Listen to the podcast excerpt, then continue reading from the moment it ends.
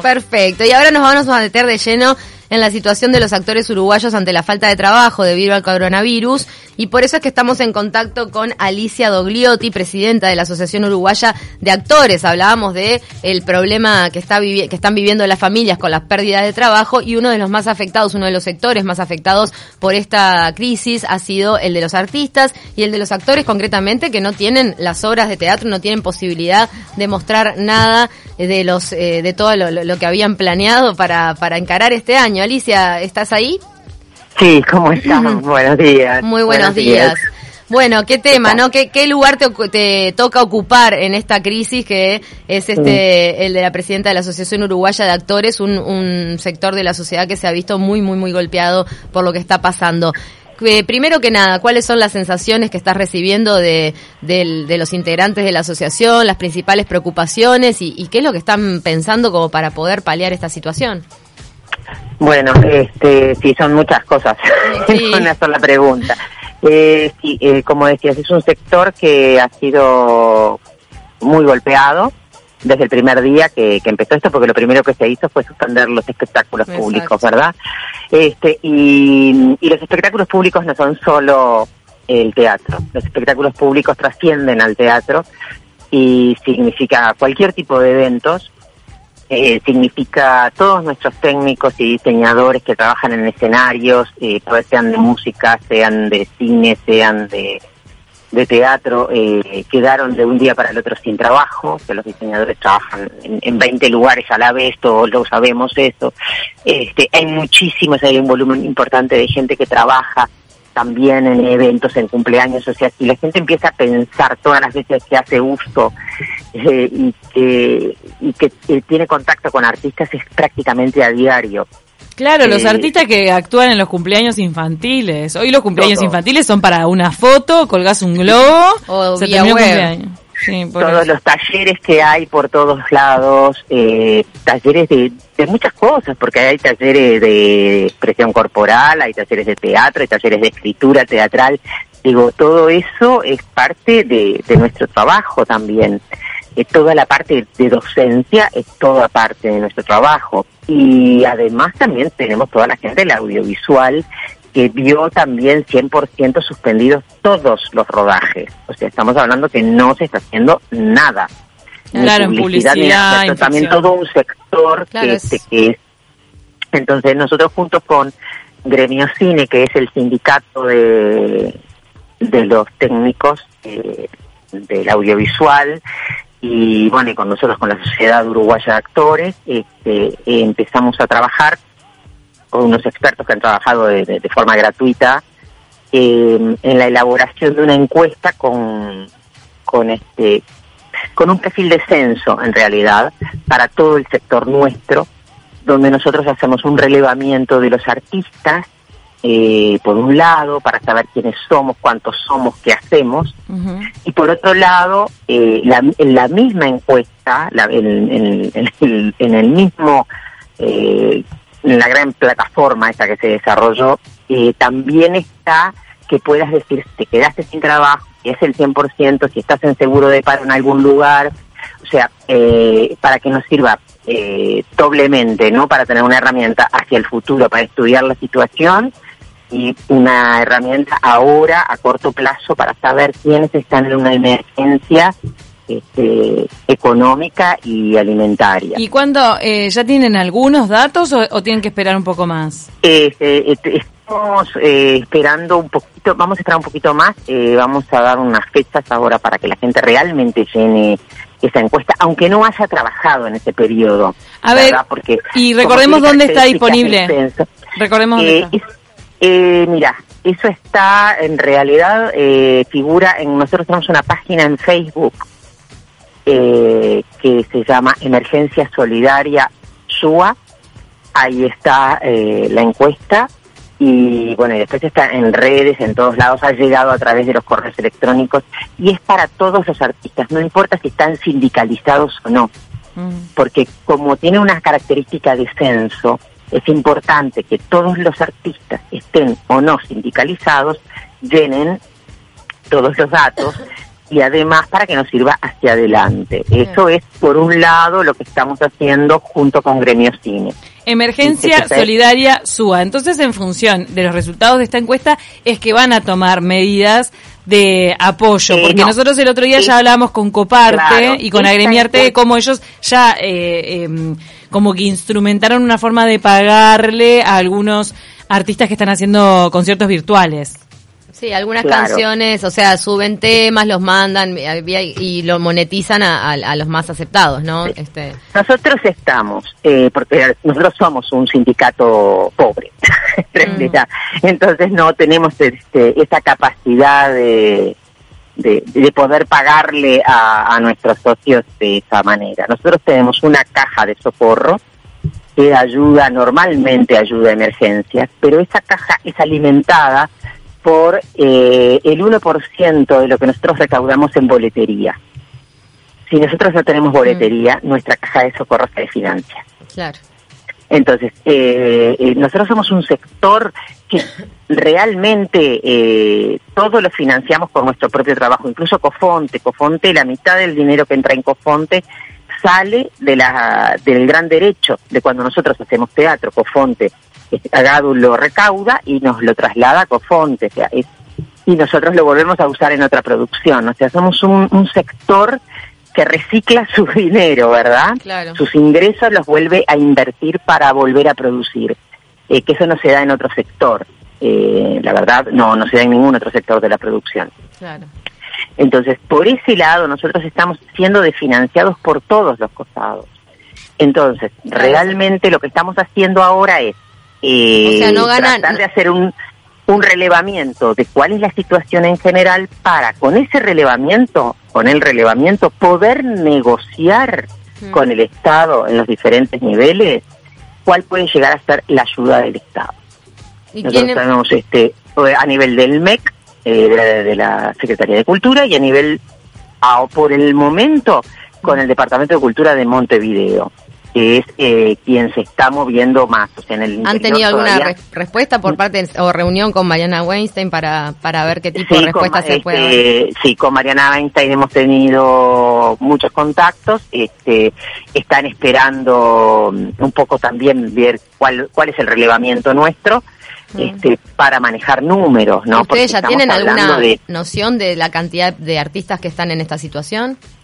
Mira, eh, tenemos por lo menos eh, tres, entre 250 y 300 artistas eh, que han suspendido todo el trabajo, todas las funciones teatrales del mes de marzo.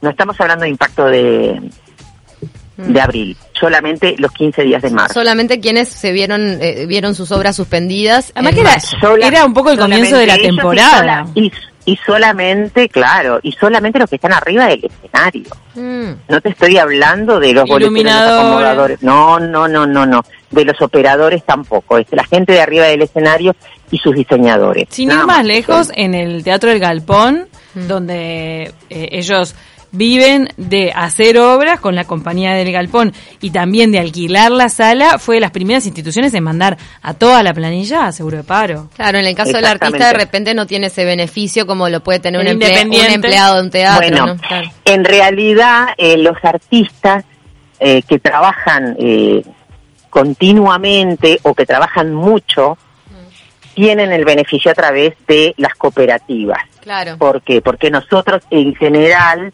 eh, los actores que estamos afiliados a Valorarte, que es la cooperativa de los teatreros, mm. decíamos, eh, la gente que trabaja y que tiene, te diría, un 50% del año eh, aportando, mm. tiene el beneficio ahora del seguro de paro. Es muy poco, pero el hecho del seguro de paro también significa FONASA. Entonces, para nosotros, la formalización del trabajo, cuando te dicen, ay, yo prefiero trabajar en negro porque gano más, esos dos pesos más que ganaste significan que hoy no tengas derecho a seguro de paro y FONASA para vos y toda tu familia. Ese 30% más, ¿no? Es, es el 20 y algo por ciento más. Bien, este, en esta situación es... Trabajador, o sea, es igual que cualquier trabajador del país. O sea, lo mismo que puede pagar una maestra, lo mismo que puede pagar eh, no sé, el empleado del puesto de la esquina, o sea, el mismo porcentaje que paga el resto de los sí, Sí, claro, los aportes, eh, de, los aportes a BPS y a toda la seguridad social que te que te permiten capear una tormenta como esta de otra manera o con un respaldo, aunque aunque sea bastante menor, ¿no? Lo que uno percibe cuando está en seguro de paro de lo que percibe. Obviamente, pero además dice que la seguridad social, como te vuelvo a decir, también tenés FONASA lo cual no es menor en una situación como esta. No, no tener cobertura médica en una situación así, claro. En una situación así es, es, vital. Mm. Entonces también eh, la realidad nos está mostrando cómo tenemos que, que a veces replantearnos, ¿no? Un poco cómo es el funcionamiento nuestro y, y lo que significa un, un, sistema de seguridad social solidario, como, como es el nuestro como es el uruguayo. Sí, que se va a ver sumamente tensionado después de esta situación también. Y recordemos que el gobierno de, en alguna de las em, conferencias de prensa anunció que estaba intentando encontrar una respuesta a los trabajadores que están como por fuera del sistema. Mm. Eh, y bueno, hay que ver qué, qué, qué, vuelta le encuentran, porque es muy difícil. Creo que es uno de los desafíos más grandes. Es muy difícil. Eso y sanear la economía del BPS. Igual el, Fondo Coronavirus estaba recibiendo varias donaciones. Bueno, sí, el Fondo Coronavirus es algo que se puede volcar a la, a la situación de la más precaria, de los trabajadores más precarios, pero obviamente que también hay que tener en cuenta la justicia social de quien ha aportado todos estos años y puede tener ese respaldo y quien no, ¿no? Claro, claro. No, pero además es que cuando vemos los fondos y vemos el número de gente que puede ser beneficiada, nosotros hemos hecho cuentas así en el aire, diciendo, bueno, lo mejor que nos podría pasar es que nos dieran 3 millones de pesos, etcétera. Y de repente lo único que logramos es que la gente tenga un pago por única vez de 5 mil pesos. Claro, sí, sí, es un gran logro para algo que no te soluciona la vida. Claro, entonces, en realidad, eh, ¿cómo, ¿cómo tiene que ser instrumentado todo esto? Eso es un desafío para, para todos y para todas y para que veamos bien cómo cómo lo vamos a, llevar adelante y que esto hay que andar con, con pies de plomo y estudiando paso a paso. La gente está muy ansiosa, llama, pregunta dónde me apunto para el subsidio, o sea, no existe todavía un mm. subsidio. Recordemos cuántos socios tiene SUA. 1.600 y pico eh, activos, o sea, que están al día, que pagan papá, pa, y en definitiva con con estudiantes, más honorarios que no pagan, bueno, una cantidad, de, este, otros que son aspirantes que recién están entrando y unos transitorios que a veces se afilian, viste, por, por periodos de tiempo cortos porque no son no es su, su actividad central eh, ahí estaríamos ya en los 2.300 por ahí.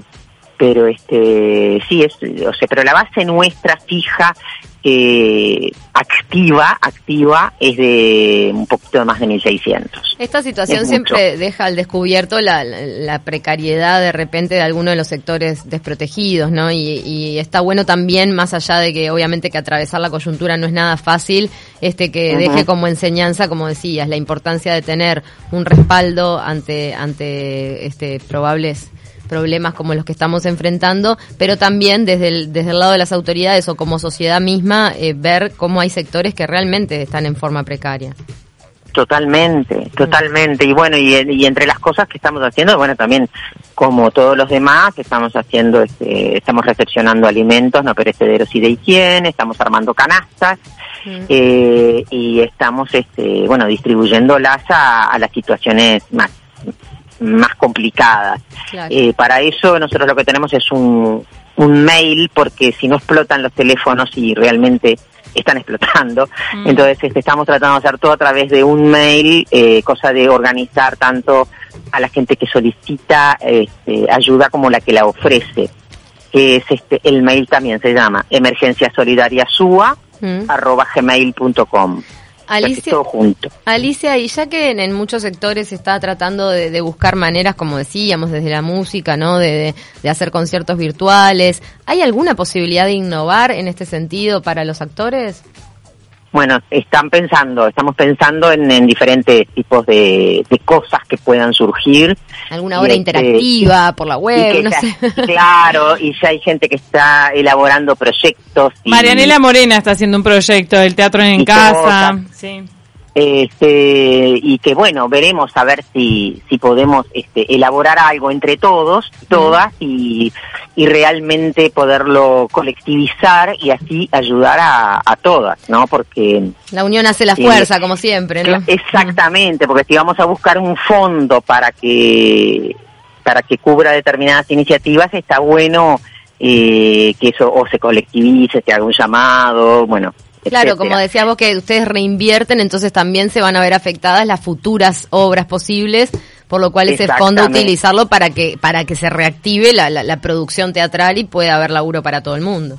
Exactamente, exactamente, donde, donde todos este puedan puedan participar, puedan presentarse. Mm. Yo de todas formas hay una cantidad de pagos que mm, que estaban corriendo, y eso es importante decirlo eh, por parte de la Intendencia, que era el llamado fortalecimiento de las artes, que eso sigue en pie, el pago de los talleristas del proyecto Esquinas, que eso se cumple también en fecha. Bien. Y lo otro es este la rural, porque la, la rural, la criolla, porque la criolla es parte de, de, un ingreso y, un sector que es la danza, del cual no hemos hablado, la danza que también Claro, y este y que realmente es una semana de zafra.